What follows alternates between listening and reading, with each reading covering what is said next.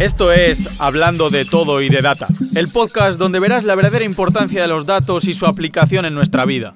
Mi nombre es Alfonso de Blázquez y puedes encontrarme como The Data Warlock en redes sociales. Hablando de todo y de data. Hola, muy buenas, muy buenas, muy buenas. Otra vez me toca estar solo ante el peligro. Ya he cogido costumbre en esto de enfrentarme de manera autónoma al micrófono sin ningún invitado. Y hoy, bueno, hoy nos toca hablar de psicología y de datos y de inteligencia artificial.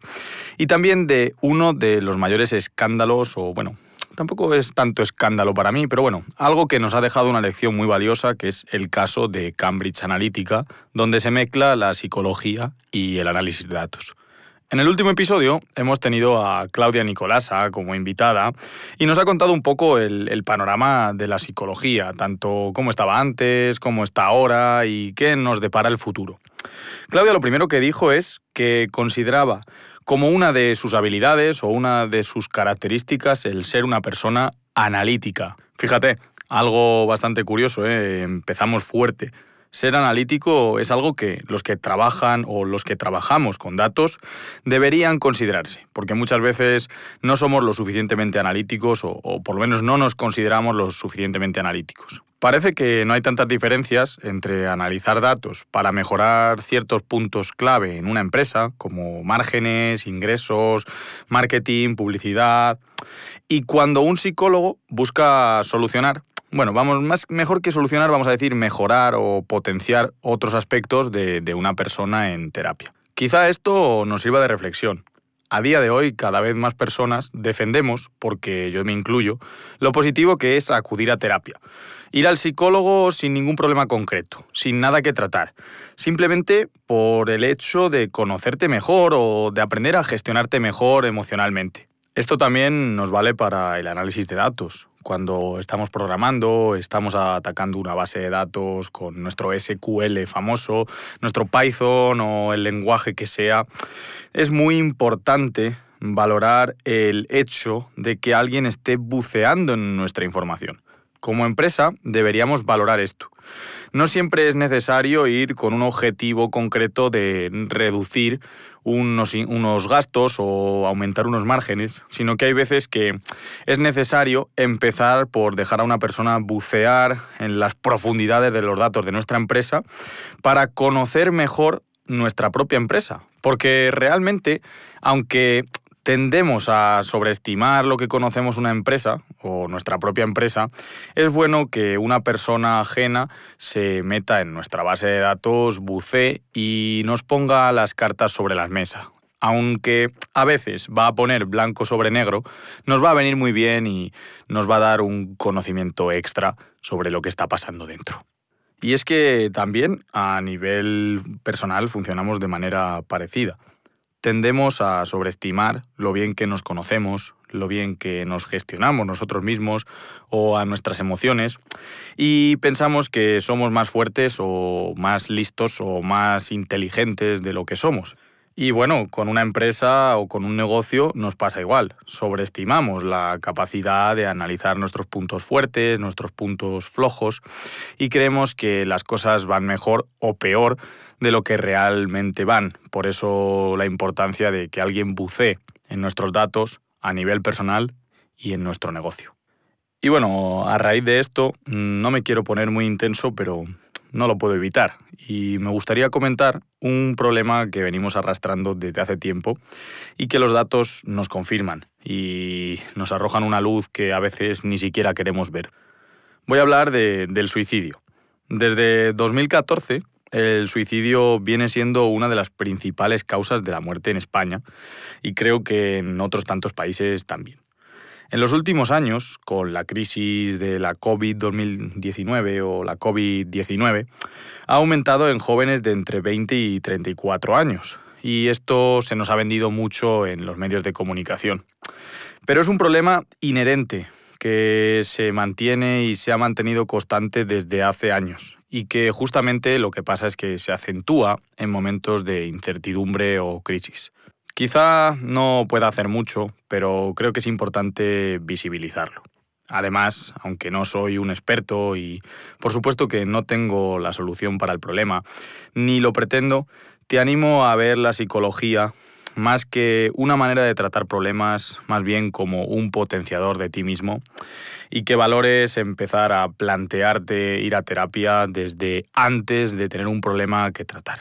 Y oye, mm, yo solamente soy un idiota que está aquí hablando de datos, hablando de todo y de data, de inteligencia artificial, a través de un micrófono, pero voy a potenciar un mensaje que un invitado mm, que ha estado también en este podcast, Alberto Álvarez, dice mucho, y es invierte en el mercado de las relaciones personales.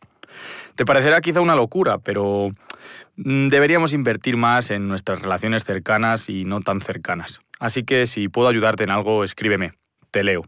Que no todo van a ser proyectos de análisis de datos, aunque por supuesto también estoy dispuesto a que me escribas para que te eche una mano en tu negocio.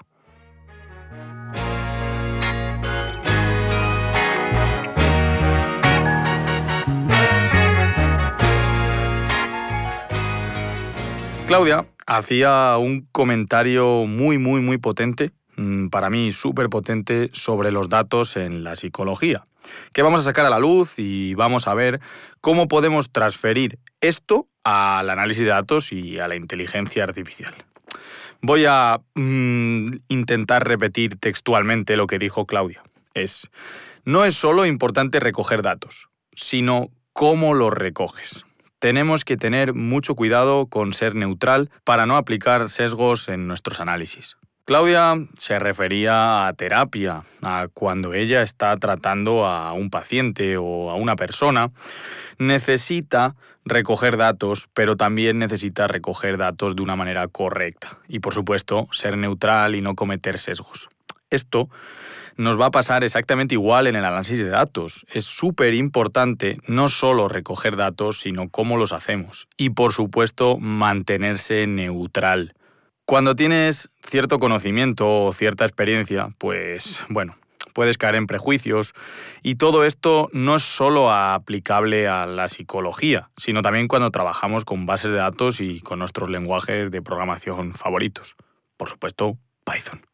Cuando hablamos de formular preguntas de diferentes maneras y evitar sesgos, debería sonarte. Justamente es algo que es necesario, por si no se ha entendido bien, cuando realizamos proyectos de datos. Siempre que queramos mejorar ciertos puntos en una empresa, tenemos que hacernos buenas preguntas preguntas de diferentes maneras y por supuesto evitar sesgos y no caer en asunciones que no son correctas por mucho que nos diga nuestra experiencia o nuestro jefe. Porque muchas veces me he encontrado que un jefe de departamento te dice que tiene una sospecha sobre lo que van a decir los datos y en lugar de ponerte a bucear de una manera neutral, vas a confirmar lo que sospecha tu jefe cayendo en una cantidad de sesgos brutal y cambiando tu análisis totalmente. Otro tema del que hablamos con Claudia es de réplica, un compañero o un amigo digital que está disponible para hablar contigo en cualquier momento y que bueno, es una herramienta de inteligencia artificial que busca sustituir o apoyar o mejorar la terapia. Al final lo que hace es crear una gran base de datos, con lo que es importante para ti y con lo que hablas.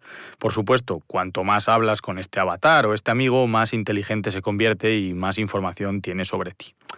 Pero también es bueno recordar lo que comentaba Claudia, y es que a pesar de ser un gran avance y que puede tener sentido en algunos casos, no va a sustituir el contacto humano y la dedicación de un profesional.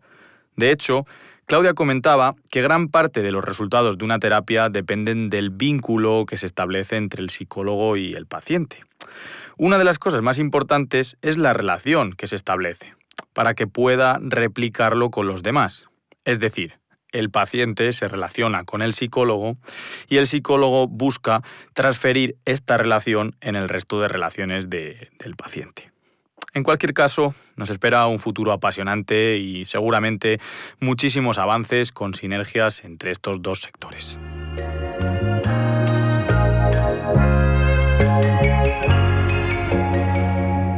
Por último, y no por ello menos importante, aunque realmente es un tema que está muy chulo y del que me gustaría hablar, Es un crossover entre la inteligencia artificial, el análisis de datos y la psicología que experimentamos o que vivimos de manera más fuerte en 2016. Quizá no lo recuerdes, pero te voy a refrescar la memoria. Es el caso de Facebook y Cambridge Analytica. Seguro que te suena, pero ¿lo conoces en detalle? Vamos a verlo, vamos a comentarlo. Desde 2010, una consultora, Cambridge Analytica, recopiló datos eh, de millones de usuarios de Facebook, que por supuesto no habían dado su consentimiento. A ver, ¿tú qué prefieres? ¿Dar el consentimiento o robar los datos a los usuarios? ¡Hombre! Hombre, sin ánimo de lucro, ¿tú qué prefieres? Te estarás preguntando, oye, ¿cómo lo hicieron?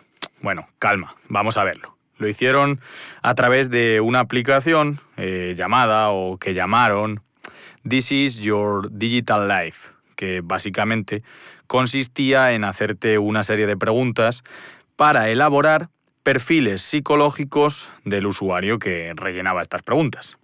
Y por supuesto, datos de contacto y datos personales de los usuarios para luego poder hacer cosas menos bonitas.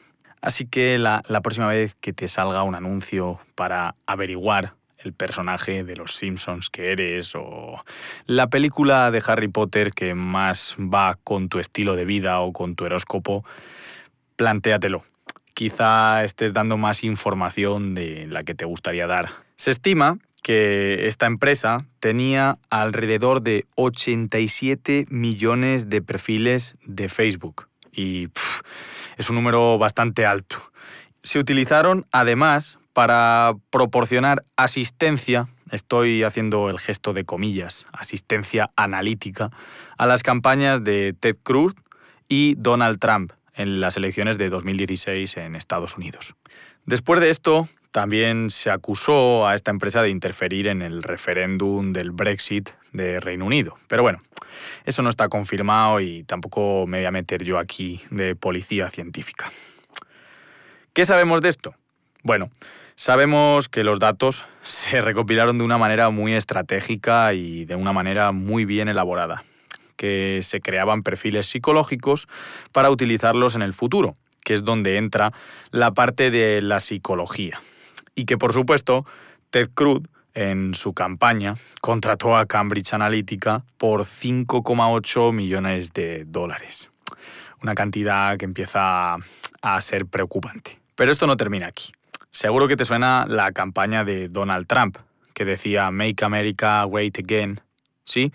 Pues aquí se utilizaban estos perfiles para enseñar anuncios a unos votantes indecisos sobre si deberían votar a Trump o no. Se buscaba a ese tipo de votantes indecisos y lo que se hacía era persuadir su voto. Bueno, aquí no terminan las artimañas, sino que también se buscaba enseñar a estos votantes gráficos o ideas muy negativas sobre Hillary Clinton para que decantara la balanza a favor de Trump. También hay rumores sobre la campaña de Leave EU. En el Brexit era una de las partes que buscaba salir de la Unión Europea en Reino Unido. Ya os digo que después se negaron las colaboraciones con esta empresa y tampoco hay nada demostrado a ciencia cierta, así que no nos vamos a meter aquí. Pero bueno, lo importante es, ¿qué nos enseña este capítulo? ¿Qué, nos enseña esto que, que ha pasado? Pues bueno, primero que nuestros datos dicen mucho más de nosotros de lo que creemos. Tanto en terapia como cuando navegamos por Internet inocentemente y dejamos ese rastro o esa huella. Esto también puede usarse para manipular nuestra opinión y es algo que tenemos que tener en el radar. Tenemos que tener en cuenta que muchas veces nos conocen mejor de lo que creemos y que podemos caer en unas manipulaciones que pueden no ser positivas y no, no queremos caer en esa manipulación. Además, mm, tendemos mucho a polarizar nuestro pensamiento, blanco-negro, true-false, muy booleanos, muy binarios. También nos gusta alimentar nuestro ego con información del mismo tipo, es decir, consumimos una cosa que refuerza nuestra opinión. Así que bueno, para evitarlo, lo mejor que podemos hacer es exponernos a diferentes tipos de información. Aunque a priori nos choquen o no nos gusten, es bueno recibir inputs diferentes. De hecho, Claudia comentaba que si en todos los medios de comunicación hay una opinión que es la opinión aceptada o la correcta, es bueno preguntarse o plantearse por qué. ¿Por qué todos tenemos la verdad? ¿No? Es un buen ejercicio para, para que reflexionemos.